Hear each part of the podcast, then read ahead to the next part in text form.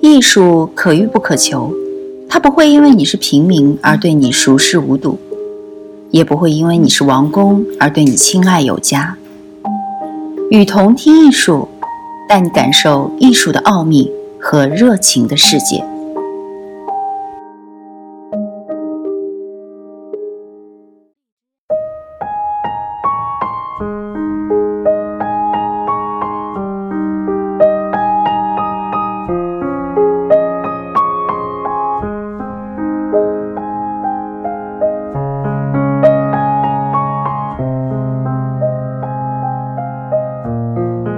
今天为大家朗读一篇有关艺术家基辅的文章，希望大家喜欢。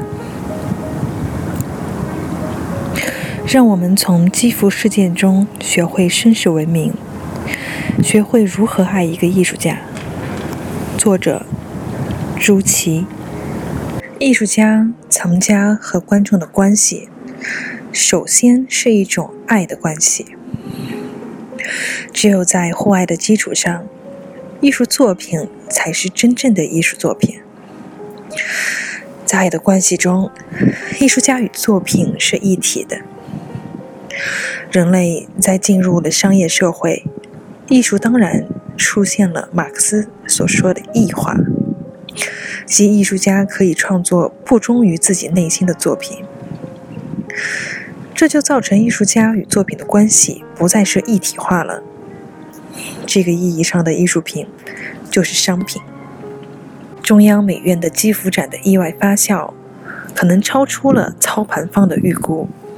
基辅本人的反对声明造成了事件的戏剧性，但在当事人反对的前提下，展览居然还能照常举行，则使得这个事件让我很不可思议。这不仅在西方艺术世界从未发生过，甚至在中国都绝无仅有。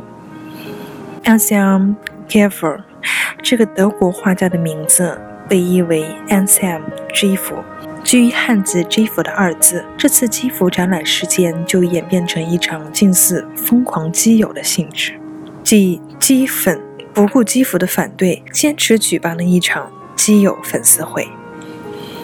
我们假设。操盘方贝尔公司及主办方央美美术馆都是基辅的忠实粉丝。基辅展就相当于一群基粉举办的偶像基辅大师的派对。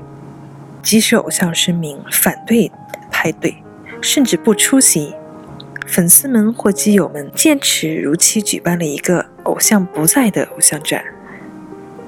因为主办方和策划方都事先声明自己举办基辅展。绝非以商业盈利为目的。那么，一个以推广偶像为宗旨的派对，偶像明确反对并缺席，再举办一个基辅不在这里的基辅在这里展，还有什么意义呢？只有摇滚乐的疯狂粉丝才会如此。假设这次展览的收藏家及举办方是一个真正的欧洲绅士，这个绅士会如何处理这个事件呢？首先，收藏一件艺术作品，等于是在向一个艺术家致敬；为这个艺术家举办一个展览，等于召集一批同样敬仰的艺术爱好者，举办一场以大师为中心的派对。若因为健康或行程等原因，大师不能出席，展览等于是一个遗憾的派对。如果大师声明反对并缺席，任何一个绅士都必定会说。大师，一切有你的认同才有意义，因为你就是作品，作品就是你。艺术家、藏家和观众的关系，首先是一种爱的关系。只有在互爱的基础上，艺术作品才是真正的艺术作品。在爱的关系中，艺术家与作品是一体的。人类在进入了商业社会。艺术当然出现了马克思所说的异化，即艺术家可以创作不忠于自己内心的作品。这就造成艺术家与作品的关系不再是一体化了。这个意义上的艺术品就是商品。但即使在西方资本主义的商业社会，似乎从未发生过可以强行举办一个商品生产者不同意的商品展。举办方声明的措辞所强调的核心，似乎将艺术品作为一个商品对待，即认为作品既然出售给藏家了，藏家有权处置任何所有权归自己的作品，因为这是我花钱购得的商品，花钱买下的东西就是买主的私有财产。难道买主没有任意处置自己私有财产的权利？在现代的商业社会，艺术品具有作品和商品两种属性。一方面，艺术品是一个精神和思想的创造物；另一方面，艺术品又是可销售的商品。但艺术品又是一种特殊的商品，它的特殊在于，尽管作品是可以卖钱的。但它只有作为一件反映精神核心价值的艺术品时，才是至价无上的。艺术展览作为一种文明形式，它是以一种艺术为媒介的爱的仪式，它是一种以艺术展示为载体的精神挚爱的形式。这一诉求之下，艺术家与作品是不能分割的。若艺术家提出反对意见，仍可以强行搞展。无疑，你不是真正爱这个艺术家。举办方亦不看重精神挚爱的展览本质，他们一直强调，即使艺术家不同意展览，自己亦不违违反法律。这种不违法皆可行论，使得展览不再是一种爱的仪式，变成一个可以作者名义的展览，但不必在乎艺术家的意愿。那么，展览的意义是什么？这堪称疯狂基辅展的活动，声称爱基辅，又可以将基辅的决定排除在外，却又要使用他的名字命名这个展览，这不违法吗？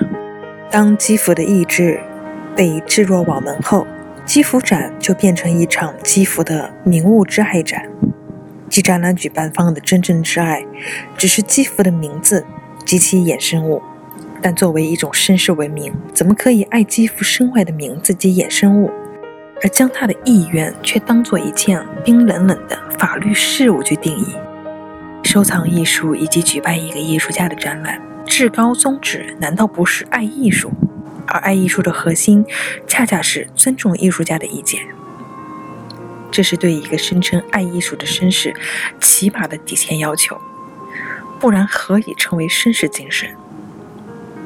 中国好仰慕大师，自古有。雅号名士之风，当代艺术大师相当于古代的名士。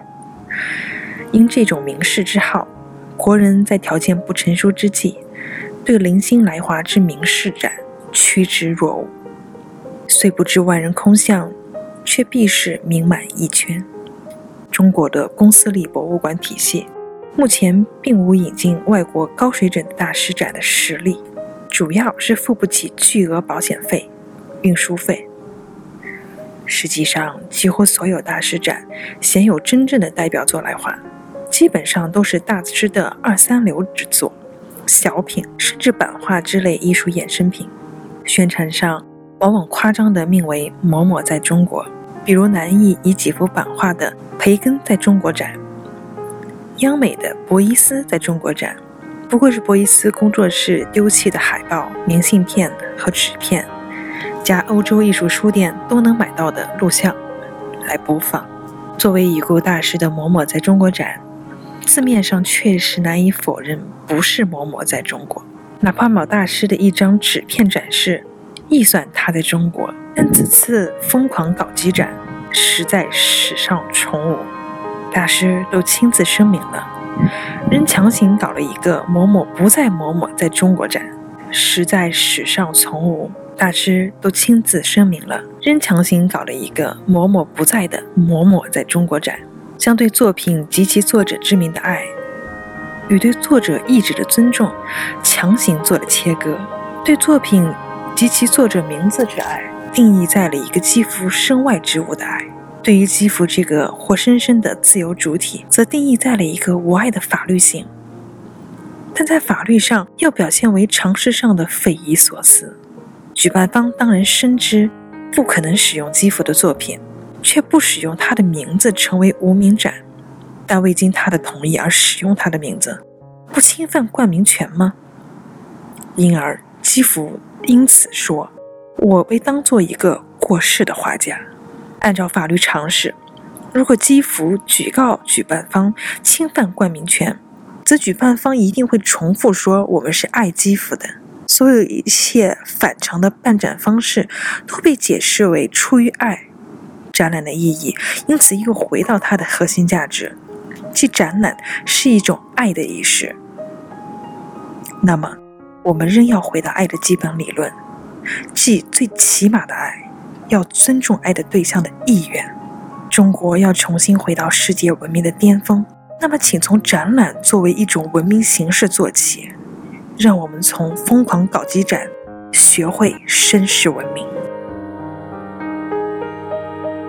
我是与同听艺术的主播蒋旭，希望您能提出更多的意见与建议给我们，我们一定会仔细采纳。使于冬听艺术的内容越来越丰富，越办越好。谢谢。